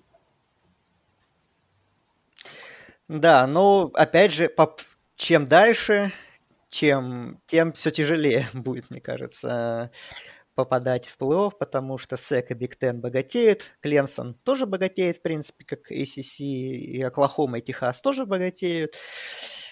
Поэтому тяжело Pac-12. И это не случайно, не потому, что не только программы слабые, но и вот это вот все, все финансовые моменты, они тоже влияют на то, что Pac-12, ну, уже получается три сезона без плей-офф, и всего два выхода за всю историю. Да, там, ну, ты вспоминаешь, да, времена, но там Орегон действительно был супер праймовый, одной из сильнейших команд э, вообще в стране, в финале играли, да, плей-офф самого первого. В, в нулевые был USC топовые, да. То есть, ну, наверное, как-то из имеющихся финансовых возможностей нужно вылепить суперкоманду, которая будет конкурировать с богатыми и сильными. Наверное, действительно только как-то так. Вот. Э, но для тебя Пак-12 до сих пор остается топовой конференцией? Да нет, ну, ну уже... глупо, глупо считать, что это не так, знаешь. То есть Юта была в шаге от попадания. Просто, да, другой вопрос, что, знаешь, попадание Юты в, в, в, в полуфинал, так, знаешь, это Юта, это просто не, не хайповая программа, за которую, которая была кому-то интересна. А, и вот мысль, которую я забыл озвучить, слушай, это вот то, что ты вот напомнил, да, нахрен уберите этот финал конференции с Левайса. Да никому нафиг не нужен в этом Сан-Франциско, в Санта-Кларе не нужен финал конференции. Я, конечно, понимаю, что мы построили крутой стадион, что самому Санта-Кларе это выгодно, но это ну, не, не имеет такого эффекта денежного и, и, и зрительского не интересует. Нужно, нужно другую локацию искать, думать о локации. Возможно, проводить э, в городе, на кампусе команде, которая лучше сыграла. То есть, ну, из этого больше можно намного лучше выйти из этой ситуации, чем вот проводит Левайс. Я, конечно, понимаю, что контракт, но, наверное, когда вот контракт с Левайсом закончится, нужно что-то менять. Потому что, ну, очевидно, это Калифорния, вы должны понимать, что спорт там с таким количеством медиа э, конкурирует другого, и медиа есть там, и, и культурная жизнь, и все таки кино, и прочее. Ну, то есть людям в Калифорнии очень много делать, чем заняться, кроме как того, чтобы ходить на Pac-12, на игры и смотреть студенческий спорт. То же самое для рекрутов. То есть для рекрута теперь недостаточно того факта, что я буду здесь, значит, жить в Калифорнии, жить в Лос-Анджелесе, играть в Pac-12. То есть даже рекрутов ты не заманишь вот этой жизнью в Калифорнии уже. То есть они сами, то есть, что он что они не привлекательны, они бегут. И для тех же самых тренеров. То есть, да, мы не хотим, то есть для них недостаточно жить в Лос-Анджелесе и играть в футбол. Они тоже имеют свои требования относительно результатов. То есть нужно зрительский интерес поддерживать, спортивный интерес, результаты добиваться. То есть Пактов, наверное, думал, что будет все проще, но оказалось, что нет. Мир идет немного по другому плану. Мир, мир NCAA. Да. да, в общем, надо, наверное, уволить, как все призывают уже многие комиссионера Ларри Скотта, которого все критикуют, и наначить кого-то нового. И, возможно, все наладится. Либо ждать, пока какой-то тренер слепит топ-команду. Ну, ситуация, конечно, грустно, и на ближайшие годы навряд ли поменяется, потому что, опять же, другие богатеют, а Pac-12 их доходы растут не очень хорошо. Так. Я думаю, мы закрыли это дело. Мы будем обсуждать Pac-12, если сезон будет, не волнуйтесь, так что обязательно на второй неделе уже скажем, что... Мы их, мы их засунем, когда, мы... Когда Орегон проиграет, такая стоит на второй неделе, мы скажем, все, Пак-12 плей-офф. Все как обычно. Ну, а мы на Пак-12 просто обсудим с командами группы 5, правильно? Да, Запихнем да, да, а слушай, а слушай, вот а если, например, вот такой гипотетический вариант э, для плей-офф, что, условно говоря, какая-нибудь ну, не знаю, будет команда СЭК, которая 12-1, или за четвертое место борется. Там Алабама, Джорджия, например, обменяются, они играют в регулярке, например, Алабама выиграет регулярки, а плей-офф выиграет Джорджия 12-1 будет. Mm-hmm. А, и будет команда из Пак-12 13-0. Вот ты кого засунул? Все-таки Пак-12 13-0 или Алабаму, или Джорджия 12-1? Да нет, потому что команда из Пак-12, которая прошлась по Пак-12, ну, тем не менее, все равно сильный календарь, понимаешь? Если представить какую-нибудь там ту же самую, ну, давай, допустим, возьмем самый простой Орегон. То есть, ну, для Орегон тоже не такой простой календарь, что против 13-0, чтобы ты просто оставлял кого-то за бортом. Но... Нет, ну, понятно, если 13-0 из победы на Агайо Стейт, то это понятно, что их пустят. Ну, допустим, если даже не, если не Орегон, так пришел зверь, зверь, уйди. А, если это не Орегон, ну, не знаю. Я все равно, ну, слушай, 13-0 чемпион конференции, ну, как бы, настолько, я думаю, комитет э, ничего не будет. Но, похоже, мой код против, против Pac-12 что-то имеет. Вот он пришел. Вот. Вышел, вышел из самоизоляции ради Pac-12, да. Вот. Ну, в общем, верим, что Pac-12 как-нибудь станет сильным и что все наладится и конференция будет конкурентоспособной на национальном уровне, а не только будет своими какими-то локальными разборками нас радовать. Теперь немножко про трансферы. Э, интересная реформа, которая еще не до конца утверждена, но Big Ten и ACC, по крайней мере, уже ее одобрили на верхах. Теперь нужно, так сказать, заверить, что значит, э, реформа заключается в том, что теперь уже, ну, эти конференции Big Ten и ACC, к ним наверняка присоединятся и другие, будут разрешать э, студентов, которые проходят через трансферный портал, так называемый. Э, то есть они будут сразу же автоматически, не рассматриваясь как-то отдельно, Просто вот вы приходите в Big Ten в ACC через трансфер, все, вы сразу же можете играть. Э, и без всяких там различных дел, различных случаев и так далее, что кто-то может сразу играть после трансфера, кто-то надо год сидеть. Э, наверное, с одной стороны, это удобно, для нас, для понимания, что как бы ты приходишь, ты играешь, все. Как бы, и, не, и нас не будут спрашивать, почему этот игрок год сидит, а этот нет. Но, опять же, есть, конечно, две стороны медали тут. Э, из минусов, ну, в первую очередь, наверное, тренеров. Для тренеров будет ситуация такая непростая, потому что будет, ну, например, в топ-программах конкуренция большая, и некоторых игроков будет тяжело удержать, которые хотят играть, конкуренцию пока не, проиг... А, не проигрывают, но ты их, тебе будет их сложнее удержать э, обещаниями, что ты будешь играть дальше в следующем сезоне, что проще игроку выставиться на трансфер, перейти в другую программу и сразу же там играть. Ну и еще, наверное, момент, который я вижу в минус такой потенциальной этой реформы. Как бы, с одной стороны, я ее, в принципе, поддерживаю, что это удобно для нас всех, что человек сразу может играть а, без всяких там дополнительных рассмотрений.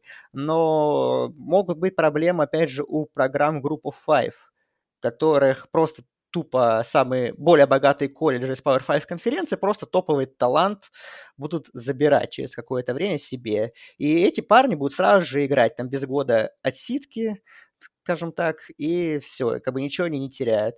И вот, опять же, пример Майами этого сезона, что они забрали из Хьюстона, да, квотербека Дерека Кинга, и забрали из Темпла Рашера Куинси Роша, который был признан лучшим игроком American конференции прошлого сезона, лучшим игроком в защите, и они оба трансфернулись, и их Майами спокойненько все забрали. Э, вот. Э, и ну, маленьким колледжам понятно, почему у них есть опасения, потому что, ну, также может быть и с их талантами, что просто кто-то сверкнул, их сразу будут забирать через трансфер. Вот что ты думаешь, как тебе вообще эти потенциальные реформы, которые, скорее всего, утвердят в скором времени? Ну, как обычно, в любой как бы, таком решении есть плюс-минус, но, знаешь, тут на каждый твой пример, который ты привел о том, что будут ходить хорошие таланты, есть и обратный пример, что многие и хорошие игроки сидят в сильных программах и ничего не могут сделать. То есть талант там пропадает, и нужно было думать, переходить в другую конференцию, там кому-то год сидеть, кому-то, ну, это слишком большой проблемой был. То есть я думаю, что и в обратном То есть как бы тут как, такой же, как и минус, такой же и плюс. То есть то, что наоборот многие таланты из, э, может быть, из сильных программ будут переходить в менее сильные, чтобы тоже сразу играть. И в этом тоже есть плюс свой. А так, конечно, это правило, конечно, очевидно устарело. Которое было, сидеть, год ждать без игры, ну, это полный абсурд. Это для спортсмена студенческого, у которого карьера и так не длинная. Ну, это был полный бред. И хорошо, что это поменялось. Вот, да. Ну, это пока еще не утверждено, но, скорее всего, уже в скором времени будет утверждено. Ну и раз мы уже затронули трансферы, немножко обсудим их по квотербекам пройдемся. Это, наверное, самое интересное. Некоторые мы тоже уже, опять же, упоминали. Ну вот, Дерек Кинг в Майами. Ну, Майами наконец-то получили компетентного квотербека, наверное, со времен Бретта Кайя. Или ты думаешь, что у Майами и талант Кинга тоже по силам загубить своим ужасное нападение, которое должно измениться, потому что там пришел offensive координатор из SMU новым, а SMU было классное нападение последние два сезона. Вот что думаешь по Кингу? Веришь, что Майами, ну, он как-то вдохнет жизнь, сделает Майами, ну, нападение Майами более смотрибельным и классным, и это поможет как-то Майами улучшить результат, а не только за счет перформанса защиты какие-то там победы вывозить. Слушай, я не знаю, я хочу посмотреть на самом деле на что будет с Майами, потому что каждый год ты что-то ждешь, ждешь, ждешь, пока в Майами, от Майами я, ну, наверное, когда там три года назад было неплохая компетентная программа, не знаю. Я просто пока, честно, не смотрел, что как бы будет в этом сезоне, если он будет, да, то есть какие расклады, но и в этом я пока какого-то меня Майами не вижу, но, конечно, там Думаю, дело не только в одном квотербеке, там менять нужно много, много. Ломать эту систему, вот, вот прошлый год, потому что вскрыл кучу проблем, и игра Майами была абсолютно несмотрибельная, и результаты их поражения непонятным колледжем. Тут одним квотербеком сыт не будешь, я уверен. А, так, а, ну окей, а, теперь еще три, три квотербека важных таких известных, скажем так, в СЭК перебрались команды. Э, в Арканзас Филиппе Франкс, бывший стартовый квотербек Флориды, который получил травму в начале прошлого сезона, потом проиграл конкуренцию Кайлу Треску, трансфернулся в Арканзас, наверное, будет трансфером, ну, не знаю, поиграет на топовом уровне, возможно, улучшит свои какие-то будущие драфт-стоки, но не знаю, как-то пойдет ли этому на пользу. Наверное, пойдет, потому что, ну, остался в топовой конференции, по крайней мере. А что будет дальше? Но, с другой стороны, мы также думали про Келли Брайанта, например, что он, переходя из Клемсона в Миссури, тоже. А на деле все вышло не очень как-то. Да. Вот. Ну, ты такой. Ну, знаешь, вот все, все как бы с тобой которые мы обсудим переходы, они все довольно такие спорные, потому что переходят не самые звездные квотербеки, и Франкс тоже. Да, не согласен. Ну ладно, не, что не самый звездный, ну давай до него. А как же Кей Джей Костелло? Ну слушай, переход... Это, это ли не звезда в Миссисипи Стейт к Личу? Миссисипи Стейт странный Стейт. переход. Не знаю. Ну, я просто, знаешь, скажу, что ну, вот, у него... Он не был суперзвездой и не показывал какой-то невероятный уровень игры, играя в Стэнфорде, а теперь он в такой, такой дивизион попадает против таких защит.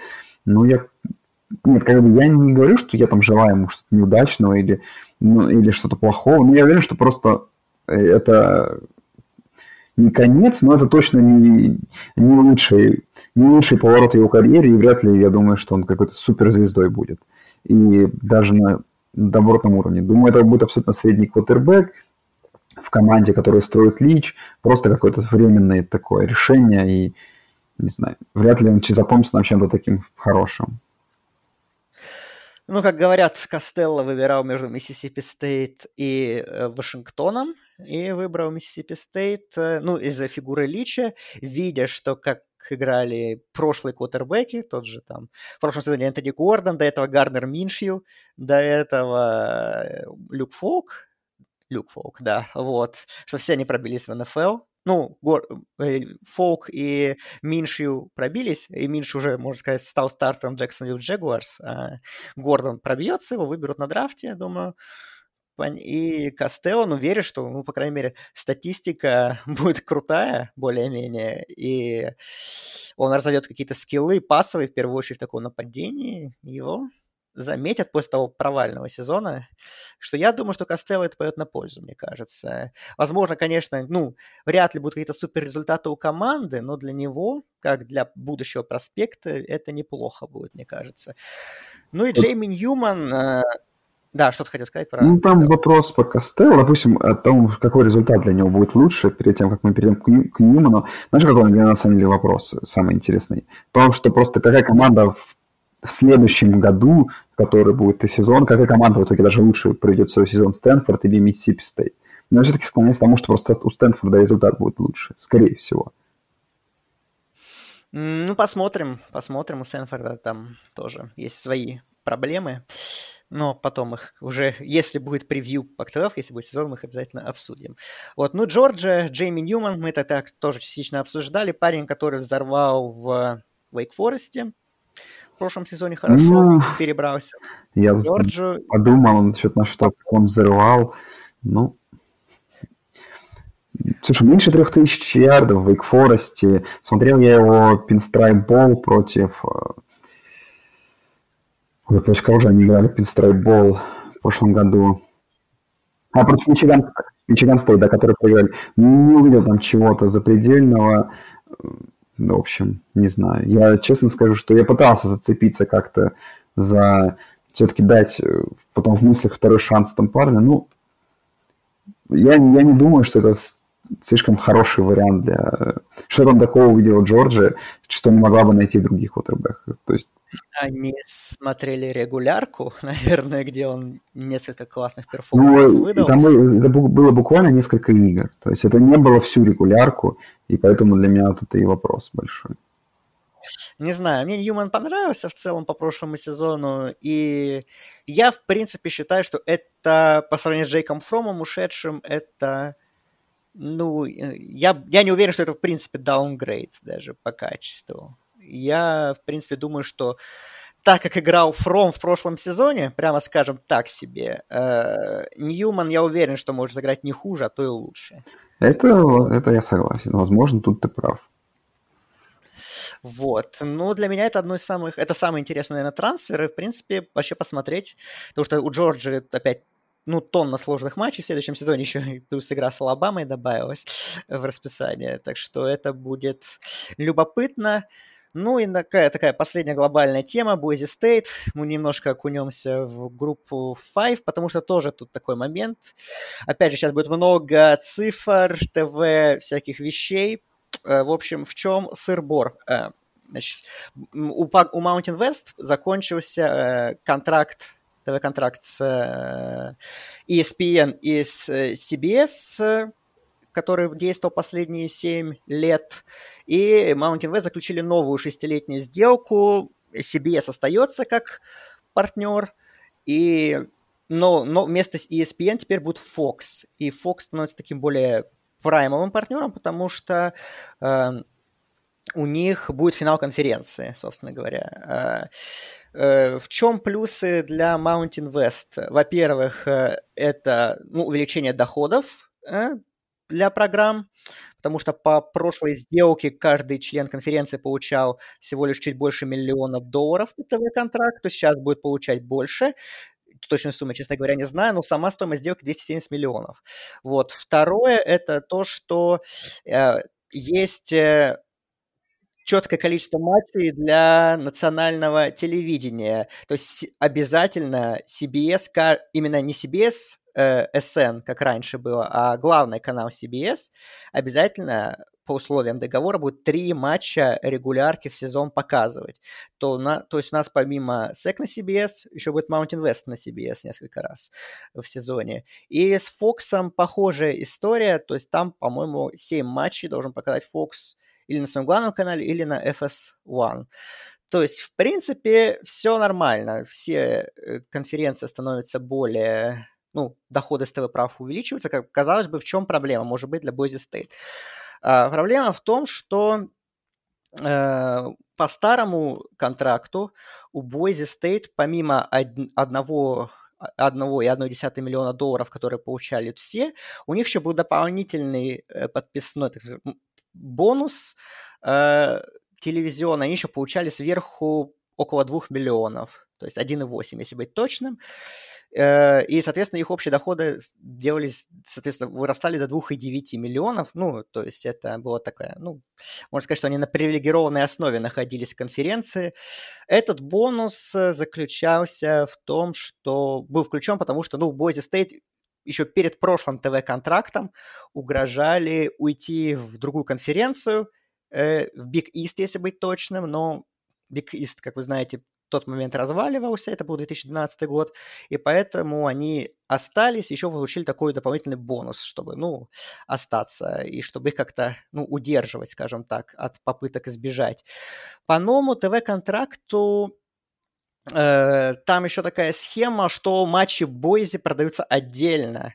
И то есть получается так, что э, получилось так, что домашние матчи Бойзи Стейт ближайшие 6 сезонов будут показывать Fox и его каналы, а гостевые CBS. Вот. И э, в чем претензия Бойзи заключается, что, по их мнению, э, их бонус в 1,8 миллионов долларов, который был по старому контракту, с увеличением доходов по новому контракту должен тоже расти э, вверх, э, но этого не случится. Этот бонус в 1,8 миллионов останется. И плюс второй момент – это дальнейшие действия, потому что Mountain West конференция, их комиссионер объявил, что это последний контракт Boise State, ТВ-контракт, по которому у них будет привилегированный дополнительный доход вот этот в размере около 2 миллионов, и что со следующего ТВ-контракта у всех будут равные права и равные доли с ТВ-сделок, чем, соответственно, Boise, естественно, недовольны, Плюс они как бы не совсем довольны, что конференция ушла от ESPN, потому что э, у ESPN больше охват, и да, там матчи шли поздно, но все равно э, как бы аудитория была, была хорошая, а ESPN и ESPN2 распространены лучше, чем фоксовский, тот же FS1, потому что, ну, на главном Фоксе будет немного матчей Boise State, прямо скажем, в регулярке они планируют показать, ну, как уже говорят, матч с Флоридой Стейт домашним. И, скорее всего, это будет ранняя игра в первой волне, то есть 10 утра по местному времени. Но, опять же, это, возможно, как-то привлечет Бойзи новое внимание, новую аудиторию, но глобально они беспокоятся, что их программа не продолжит расти, Э, в плане интереса с новым ТВ-контрактом. И плюс, опять же, их кинули на деньги, можно так сказать, что им бонус не сделали выше. И, и после того, как это закрытой ситуации, когда их сказали, что бонусов у вас не будет со следующего ТВ-контракта. И Бойзи Стейт подавали в суд на конференцию иск э, по каким-то медийным правам, так называемым своим. И, в общем, ну, потом иск отозвали, но и отношения, можно сказать, что между конференцией и Бойзи испорчены. Возможно, они как-то поменяются, и что Mountain West сейчас сможет хорошо продавать по новому ТВ-контракту, и что аудитория как-то вырастет, и у Бойзи, у конференции в частности. Но попахивает это тем, что по окончании ТВ-контракта ну, нет, так видится, что Бойзи стоит просто, особенно с учетом того, что им придется дальше делиться со всеми а, на равных правах, общими доходами от ТВ. Ну, все идет к тому, что Boise State к 2026 году, я думаю, так уйдет просто из этой конференции, перейдет более сильную, либо станет независимой, опять же, будет сами распоряжаться своими домашними матчами, опять же, как, как тот же делает Нотр-Дам, и будут сами просто независимо от конференции их продавать. Как ты думаешь? Слушай, ну давай я вот разберу, как мысли у меня были. Первая мысль, которая у меня появилась, понятное дело, то, что, смотри, сама по себе программа Boise State, она нужна нам и телевизионщикам в тот момент, пока Boise State вот успешно играют в своей конференции, да? Uh, то есть, mm-hmm. если предусмотреть такой вариант, ну, просто их ухода, допустим, вариант ухода в топовую конференцию, я думаю, практически здесь не стоит. Да, их, конечно, вырастет uh, Э, вырастет, конечно, наверное, их доход именно по каким-то телеконтрактам, но в целом это просто они будут там, ну, команды уровня какого-нибудь Колорадо, допустим, если они в Пак-12 уйдут, допустим, если из такого ближайшего их, да, направления. Как, кому нужен, как, вряд ли они хотят быть Колорадо в, в сильной конференции. Вариант с Independence, он еще сложнее. Тут вопрос, захочет ли какой-то телевизионный канал, допустим, ESPN, платить бабки им, при том, что они непонятно с кем будут играть, потому что сейчас, да, вот у них бывает, как вот в том году это та самая игра с Флорида Стейт, в этом году я посмотрел сейчас расписание, ничего не... Тоже будет Флорида. Ну, с Флорида Стейт будет, я говорю, кроме этого ничего интересного. Ну, тут просто, ну, вот Колорадо, Вайоминг, Нью-Мексико, Бригам Янг, э, Гавайи, из таких интересных программ, Юта Стейт.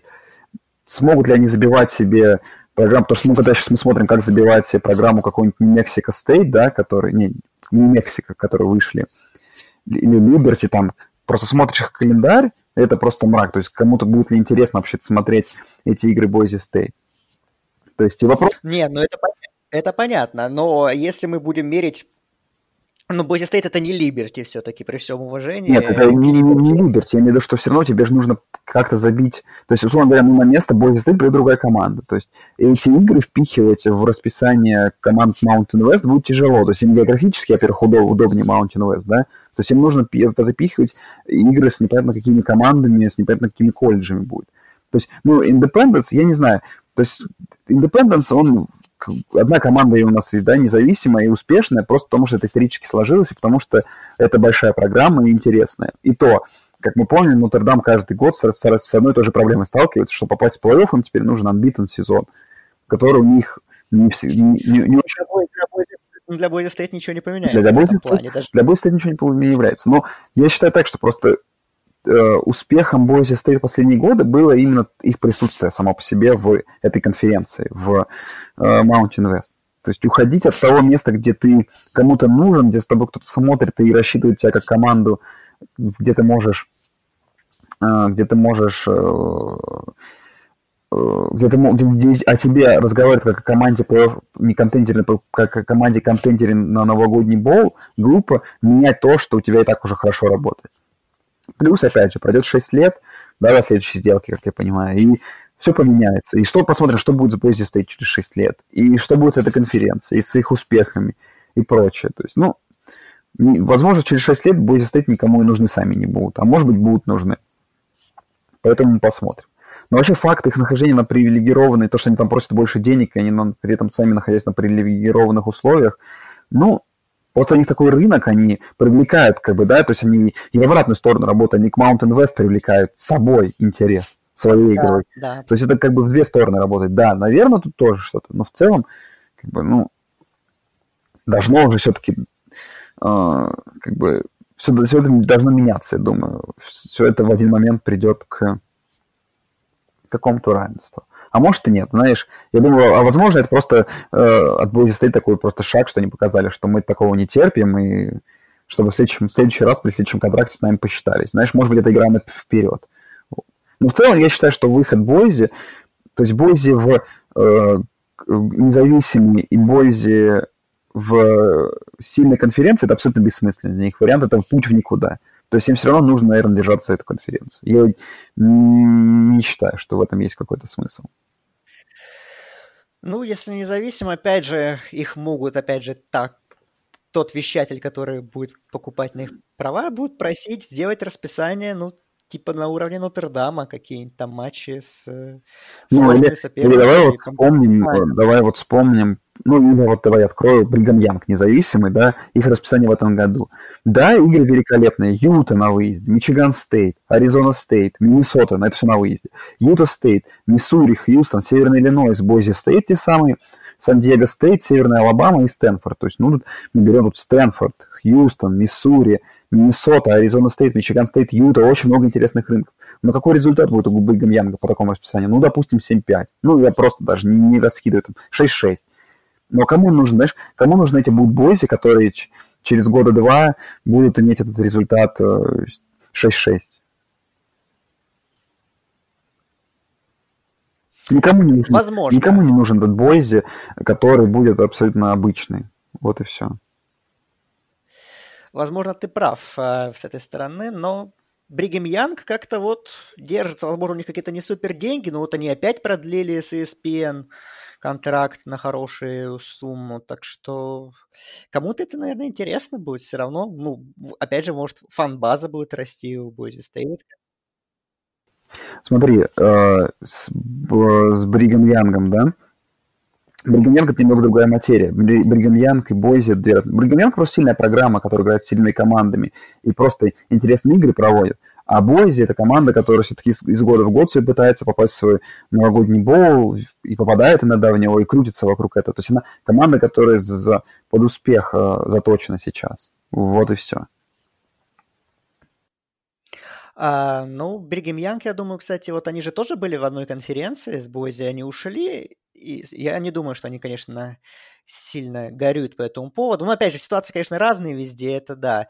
А по поводу новогодних боулов, кстати, была замечательная фраза от главного тренера Boise State Брайана Харсина, который сказал, что э, конференция Mountain West недостаточно нас расхайпила, что это они, как бы, это одна из причин того, что в новогодний боул выбрали не нас, а Мемфис из более расхайпленной American Athletic конференции что типа мы, не, мы заслуживали не меньше, скажем так. Ну, это Тоже. хорошее, конечно, замечание, но я думаю, что это не, не так. Это слишком они о себе тоже много мнения. Да, ну это Бойзи, что они как бы, они лицо этой конференции уже сколько лет. А, тут могут себе позволить, скажем так. Ну и то, что, конечно, ТВ-сделка хорошая, принципе, конечно, увеличивает их доходы, но, например, она не настолько крутая, которую заключила American Athletic конференция на 12 лет с ESPN и его ну, компаниями, каналами, и 12 лет, и по новому ТВ-контракту каждая школа American Athletic будет получать по 7 миллионов за сезон. И это намного больше, чем было у них. У них было до этого 2 миллиона, теперь 7. И то есть для Mountain West, для конференции тоже, ну, у них, наверное, есть какое-то заочное соперничество такое с Американ в плане того, что, э, ну, лучшая конференция Group of Five. Ну и с новым ТВ-контрактом, с новыми доходами эта пропасть может увеличиться, и Американ может уже рваться ближе к Power 5 и по уровню, и по всему, чем Mountain West. И это, наверное, тоже Бойзи беспокоит, я думаю. Не, ну они же хайпят этот вопрос Power 6. Ну и результаты, понимаешь? Тут результаты, тут должен показывать результаты. Потому что, ну, э, в том году, я ж помню, был в Лас-Вегас-Боуле играл Бойзи. И был просто вынесен с поля Вашингтоном, который уже был в непонятном состоянии на тот момент.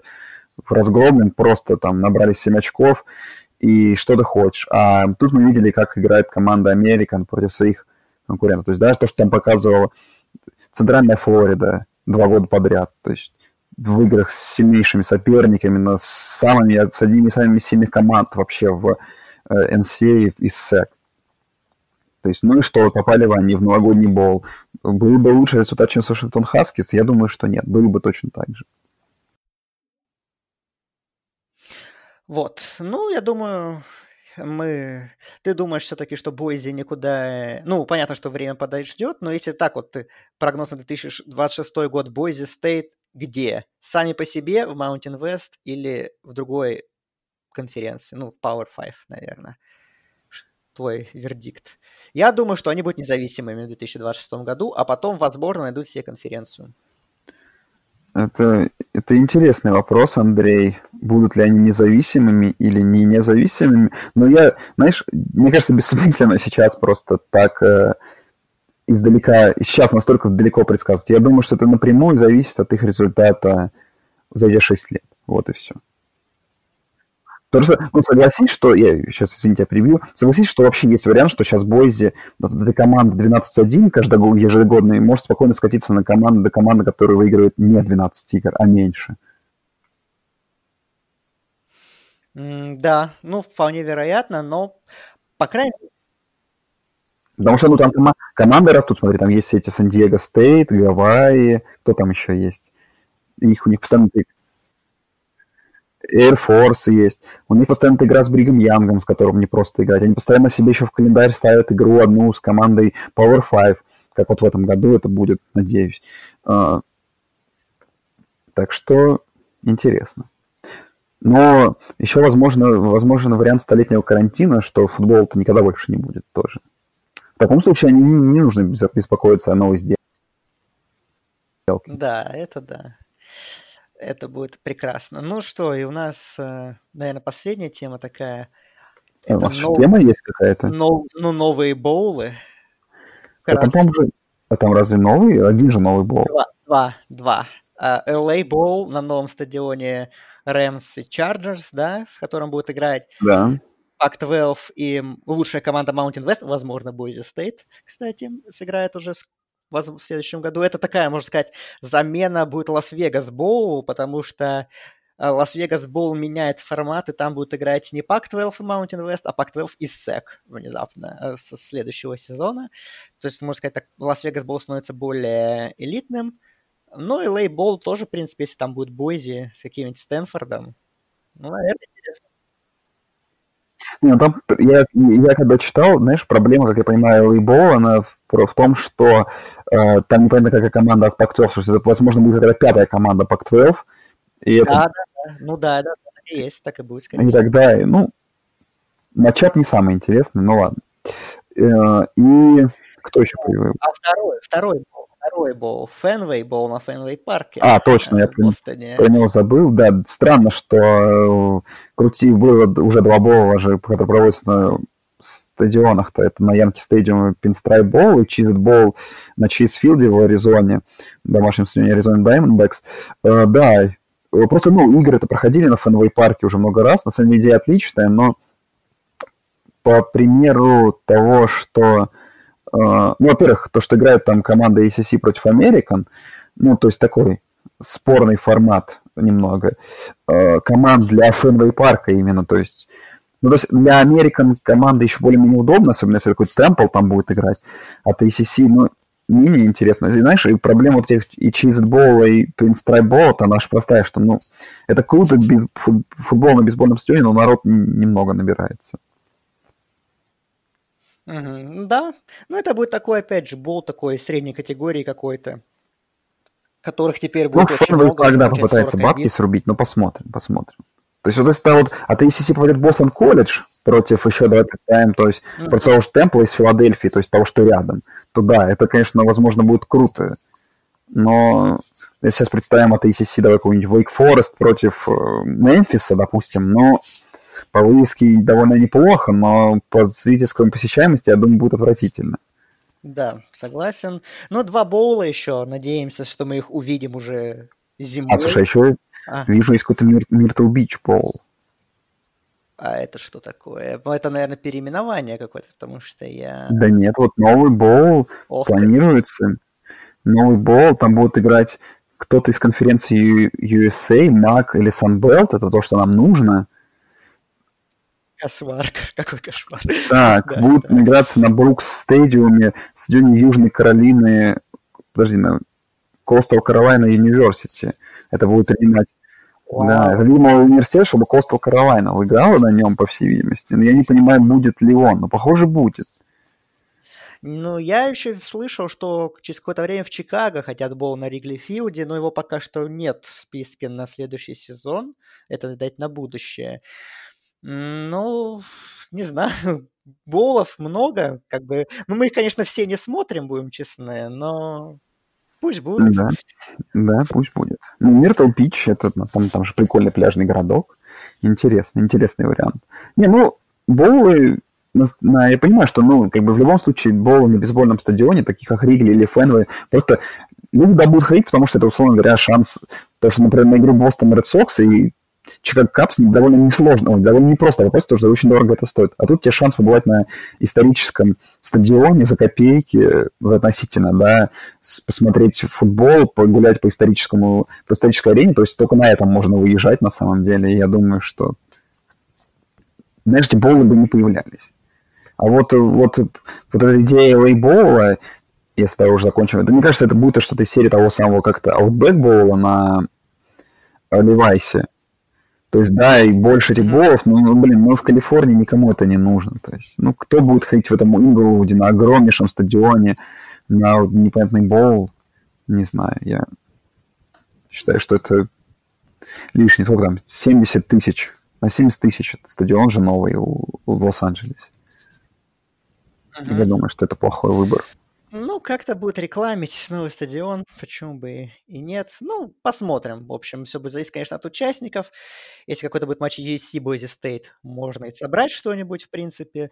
Uh, ну, опять же, это все дела будущего. Наверное, в принципе, все. Смотри, у меня есть какая тема, я придумал. Это займет у нас всего лишь одну минуту. Давай.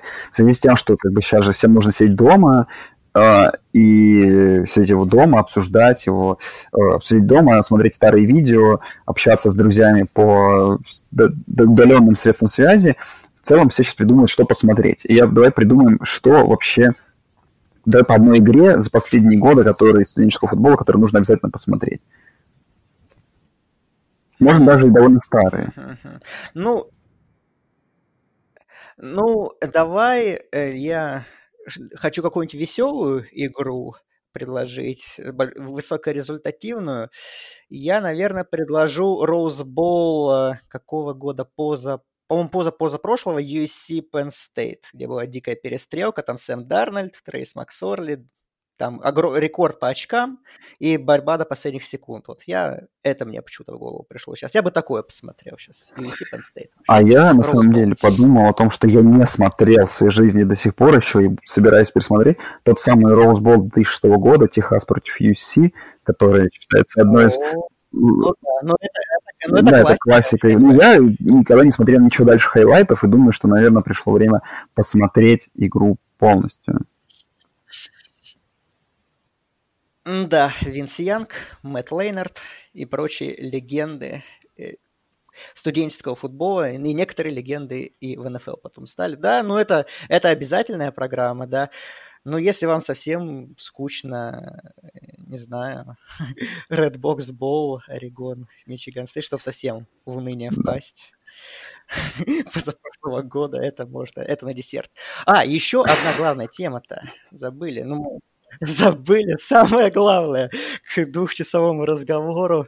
А, это можно так сказать, что под завершение, как бы мы, понятно, что в сложившейся ситуации мы всем желаем поменьше быть на улице, побольше следить за своим здоровьем.